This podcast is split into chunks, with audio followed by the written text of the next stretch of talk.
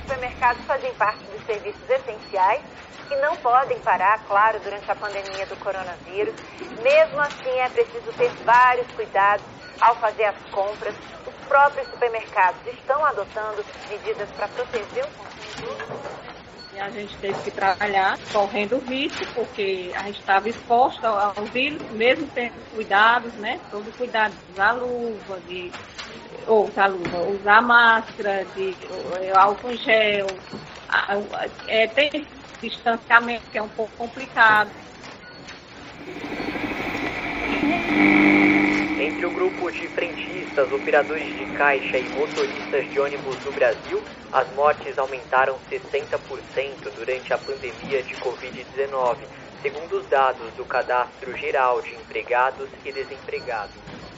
Eu me senti assim, com um medo, sabe? Assim, meu Deus, o que, o que vai ser da gente, né? Será que eu vou morrer? Eu chorava, eu tinha medo de chegar perto das pessoas até hoje, né, a gente tem esse medo, né, de chegar perto das pessoas, de conversar. Ruas vazias, pouco trânsito e uma expressão de medo estampada no rosto da população. Essa era a atmosfera lá do início da pandemia de Covid-19. Mas para quem conseguiu seguir o isolamento rígido, esse cenário quase pós-apocalíptico só era visto em poucas situações. Uma delas era a ida às compras em busca de itens essenciais, como alimentos e remédios. Só que para os profissionais que trabalham em supermercados e farmácias, lidar com essa realidade assustadora não era questão de escolha. A única opção possível era continuar trabalhando. Ao garantir o acesso a medicamentos e assegurar que a comida chegasse à mesa dos clientes, esses trabalhadores essenciais se tornaram ainda mais indispensáveis. Pessoas como Elizabeth e Delvânia, que você ouviu agora há pouco, tiveram que enfrentar os próprios medos e lidar com as tensões da rotina de trabalho durante a pandemia. Para essas duas profissionais, o preço de seguir em frente foi muito caro. Eu sou William Barros. E eu sou Davi Holanda. E hoje nós te convidamos a pegar sua lista de compras e nos acompanhar na rotina de duas trabalhadoras do comércio em tempos de pandemia.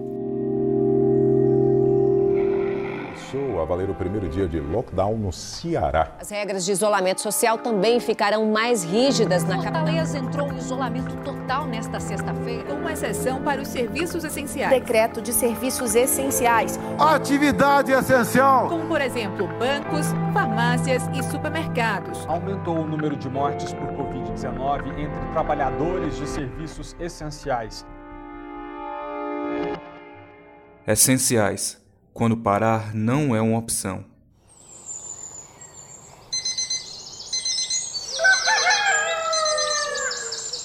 Quando Elizabeth abre os olhos pela primeira vez no dia, o bairro Conjunto Esperança ainda está escuro.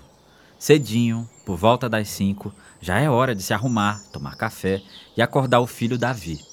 Ela está acostumada com essa rotina e também com a demora do filho para se levantar para a escola tem 14 anos, mas é um pouquinho preguiçoso para acordar.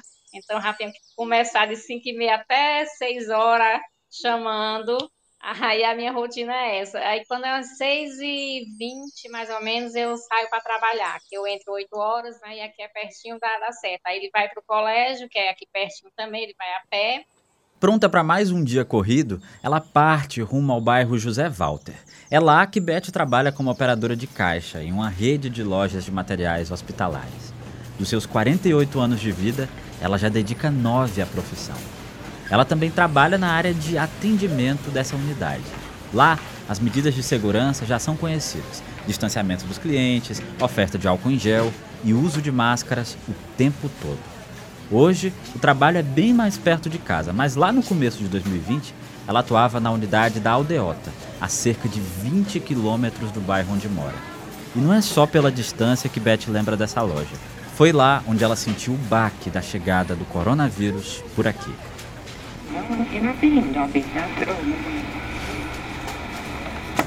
E olha só, com a chegada do coronavírus, o álcool em gel se tornou um dos produtos mais procurados nas prateleiras das farmácias e supermercados. teve a falta, a falta de máscara, de álcool, né, nos, nos estabelecimentos, em farmácia, mercantil, pessoal tudo louco, né, atrás. E aí a gente é, se preocupava muito porque os clientes achavam que a gente estava escondendo, não queria vender, né, aquelas coisas. Mas só que não foi. Realmente teve essa falta mesmo, porque ninguém estava preparado, né, para nenhuma empresa que vende né, esse tipo de material não estava preparado para essa pandemia, né? Essa grande procura por equipamentos de proteção começou em fevereiro de 2020, quando foi confirmado o primeiro caso de Covid-19 no Brasil. Na época, aqui no Ceará, existiam apenas casos suspeitos. Poucos meses depois, em maio, o cenário não era mais de tantas incertezas quanto na chegada da pandemia. O estado tinha quase 800 mortes e mais de 11 mil casos confirmados da doença. As medidas de prevenção ao vírus se intensificaram. Um novo conjunto de regras de funcionamento para as atividades julgadas essenciais. Supermercados, farmácias, essas atividades continuarão a funcionar normalmente. Apenas nós aplicaremos novas medidas de cuidado, de, de prevenção dentro do funcionamento dessas atividades essenciais. Oferecer álcool em gel para clientes e funcionários, usar máscaras de proteção, impedir que pessoas sem máscaras entrem nos estabelecimentos, garantir um ambiente em que seja possível cumprir o distanciamento social. Essas são algumas das exigências para o funcionamento do comércio durante a pandemia. Todas essas medidas fazem parte da rotina de Beth e são seguidas à risca na loja em que ela trabalha lá no, lá no trabalho também, todo tempo máscara, né, a distância do cliente, né, já tem o álcool, né, aquele dispositivo que fica na porta. E lá também a gente é passando álcool direto, tanto no, nos balcões, no telefone, como na porta, né, ao, ao abrir, ao fechar, né, no celular da loja, todo tempo de máscara, né, todo tempo se cuidando. E os cuidados não param por aí. Entre casa e trabalho, é nas viagens de ônibus que a operadora de caixa reforça essas medidas. Nos trajetos diários, Beth evita tocar em superfícies contaminadas e entrar em coletivos lotados. Quando enfim chega em casa, nada de falar com o filho antes de tomar um bom banho. Quando eu chego em casa, como aqui tem uma área, né, tem a minha porta e tem uma área, aí eu já chego, vou direto para a área antes de entrar no apartamento já tiro a sandália, já tiro a farda, já pego a toalha, né? Já passo, antes de entrar, eu passo álcool, vou pro banho, depois é que eu vou falar com meu filho. Em outro ponto de Fortaleza, a pandemia também deixa marcas na rotina de Maria e Delvânia. A Idel, como prefere ser chamada, é gerente e operadora de caixa de um mercadinho no conjunto Ceará. Para ela, a convivência com o coronavírus foi como uma reviravolta num relacionamento de longa data. Isso porque ela é casada com seu Elder, o dono do mercadinho, e trabalha no local desde quando trocaram alianças, há 27 anos. Nesse meio tempo, eles trabalharam duro para conciliar a vida doméstica e a administração do estabelecimento. Mas esse desafio ganhou novas proporções com a chegada da pandemia. E a gente teve que trabalhar correndo risco, porque a gente estava exposta ao vírus, mesmo tendo os cuidados, né? Todo cuidado, usar máscara, de álcool gel, é, tem distanciamento que é um pouco complicado. Idel e Elder não pouparam esforços para garantir a proteção de clientes e funcionários neste período tão difícil. A operadora de caixa relembra que logo no começo, o portão do estabelecimento era aberto apenas pela metade e a entrada de clientes bastante controlada. A gente fechava, ficava meio portão e a gente ficava controlando a entrada do, dos clientes, né, no mercadinho, só entrava de quatro, cinco clientes. Às vezes uns reclamavam, eu digo, minha gente, olha a pandemia, tem que ter o distanciamento social, tem que ter muito cuidado, coisa e tal, né? O aumento de vendas por delivery foi outra mudança trazida pela pandemia. Seguindo as medidas de proteção e com a ajuda da tecnologia, os produtos passaram a chegar com mais praticidade e segurança à mesa dos consumidores. Na época mesmo, vinha menos gente, ficava mais pedido de casa e os funcionários iam entregar. Aí sempre eu dizia, olha, vocês tenham muito cuidado quando forem entregar, só entra se a pessoa deixar e assim que voltar já passa álcool nos braços, na, na mão e tudo. Todo esse esforço valeu a pena. Mesmo em um momento tão difícil, o funcionamento do mercadinho não foi afetado. A folha de funcionários conta com sete trabalhadores com carteira assinada. Não houve nenhuma baixa. As vendas não pararam e o dinheiro, essencial para que todos segurassem as pontas, continuou entrando. Mas eles ainda enfrentam muitas dificuldades. Acontece que nem todo mundo é tão cuidadoso quanto Idel e Elder. E tem gente que ainda teima em ignorar as normas de segurança impostas pela pandemia. Aí tem algumas pessoas que são meio assim, né, que não aceitam muito. Aí sai esculhambando a gente, ah, não sei o que, eu não vou mais aqui, isso é besteira, que não existe isso não, não sei o que.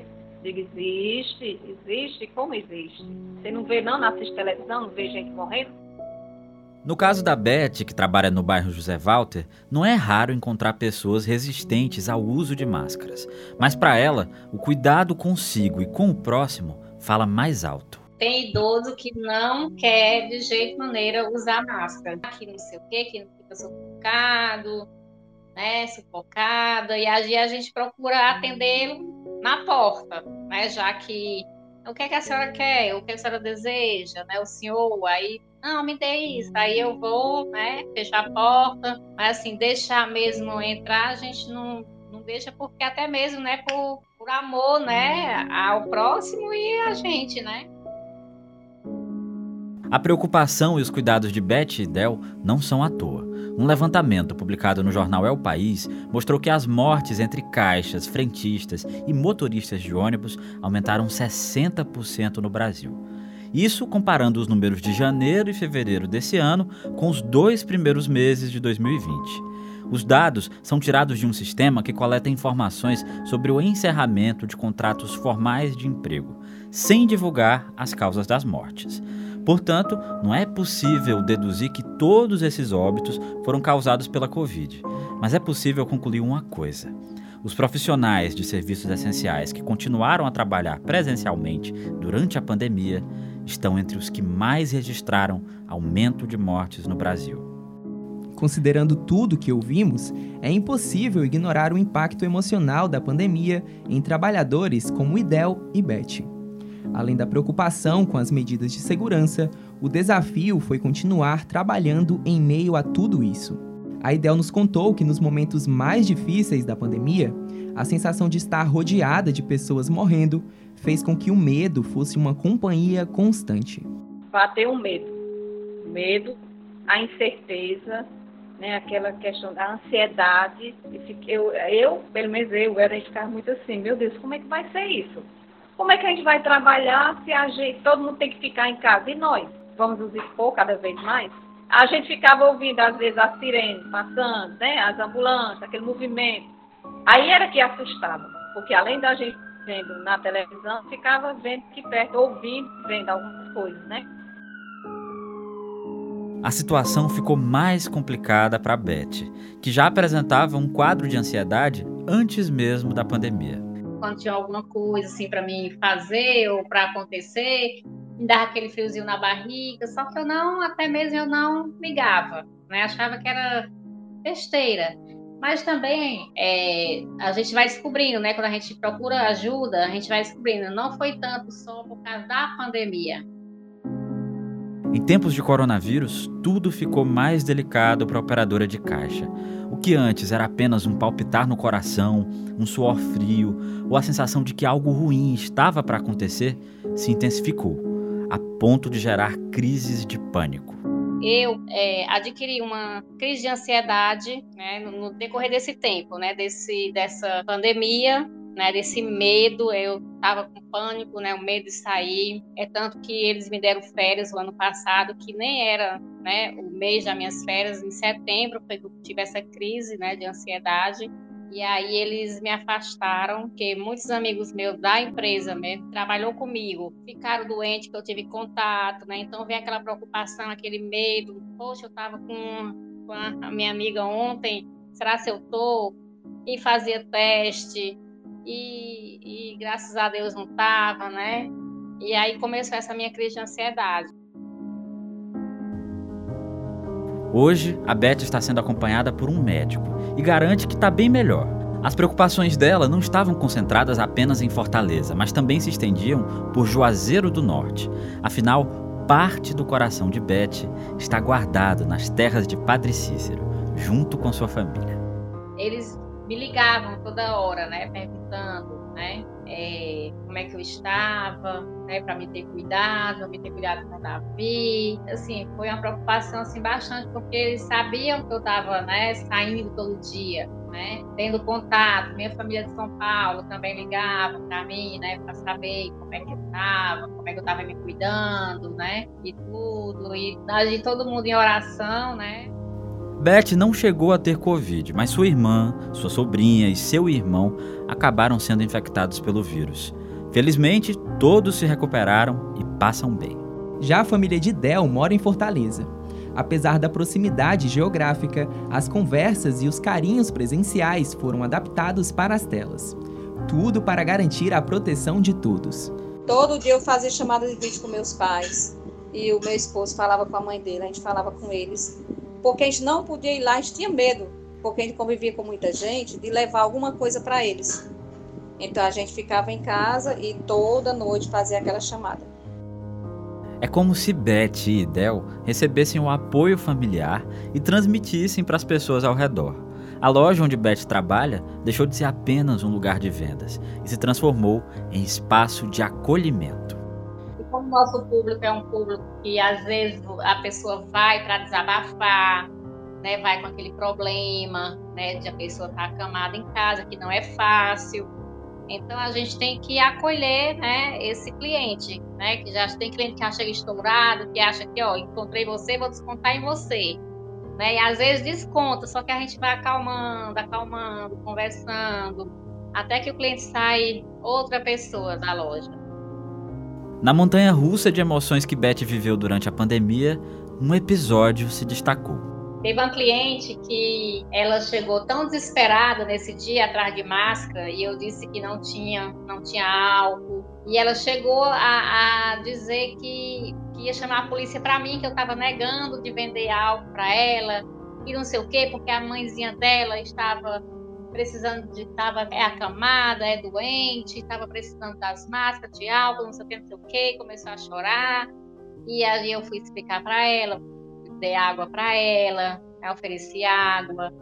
Ela começou a chorar. Aí eu, não, senhora, ela me pediu desculpa, né, porque é muita coisa, né? A mãe dela anda, é, muitos anos doente, e chegou essa pandemia e ninguém sabe o que fazer, e a falta de ar, então ela ficou desesperada, né? E aí desabafou, desabafou, ficou tranquila, né? E deu certo, foi, foi embora. É a partir de tudo isso, do apoio dos familiares e da rede de acolhimento construída em seus locais de trabalho, que Beth e Idel tiraram forças para continuar motivadas. E recentemente, essa motivação ganhou um novo estímulo a vacina contra a Covid-19. Houve só a felicidade da Idel em tomar a primeira dose. Ah, a emoção foi grande demais.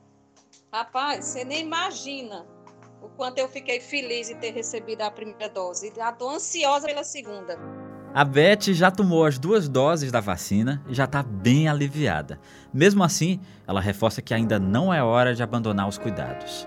Agora eu tô mais aliviada, né? Estou esperando ainda os dias passar para poder tomar da gripe, né? Aliviada, mas com cuidado, né? Continuar com os cuidados, né? Porque não é 100%, né? Como dizem, né? Então a gente não pode confiar, né? Com vacinação em dia, dá para ter esperanças do fim da pandemia. Beth deseja que 2022 seja melhor que 2021. Mas não é a única coisa. O plano dela também é encontrar uma pessoa que foi particularmente especial na pandemia, mesmo que a muitos quilômetros de distância. E os meus planos, né, é, próximo ano, é passar 15 dias, né, do resto das minhas férias em São Paulo, até mesmo me encontrar com uma pessoa que a gente já está se falando há muito tempo. e aí ele também né, é, me ajudou bastante né, nessa, nessa minha crise, nesse, né, todo dia ele fez eu enxergar né, é, de, outra, de outra forma. Apesar que a gente só se fala por vídeo chamada, mas assim, ele me deixa muito para cima, muito peso. Já Idel quer sombra e água fresca para poder descansar um pouco com o marido. E para o futuro, lá na frente, né, a gente pensa em descansar um pouco, ter a nossa vida, nós dois, já que nós não temos filhos, a gente também ter um, uma vida um pouco mais sossegada mais na frente, né? Mesmo de olho no futuro, Beth tem um pedido especial para quem pensa que a pandemia acabou. Que se cuidem mais, né? Que essa, esse vírus não acabou ainda, né, não acabou, que tenha mais amor ao próximo, que se amem também, né, que use a máscara, use o álcool, porque se a, essa pessoa nunca pegou, né, graças a Deus, né, mas pode pegar, pode passar para a mãe, para o pai, porque isso é sério. Só sabe, só sabe quem realmente perdeu, né, alguém da família.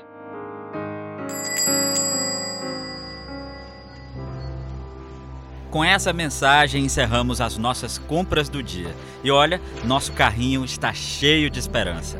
No próximo programa, Hora de Cuidar da Saúde. O terceiro e último episódio do Essenciais vai falar sobre a rotina de duas profissionais de saúde durante a pandemia.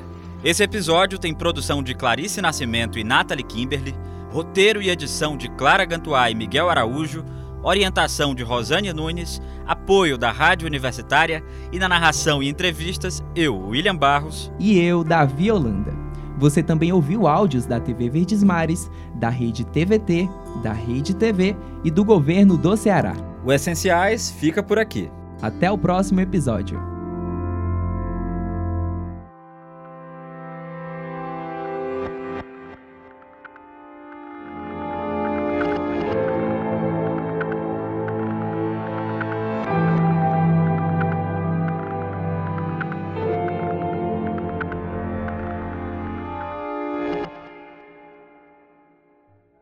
Essenciais, quando parar não é uma opção.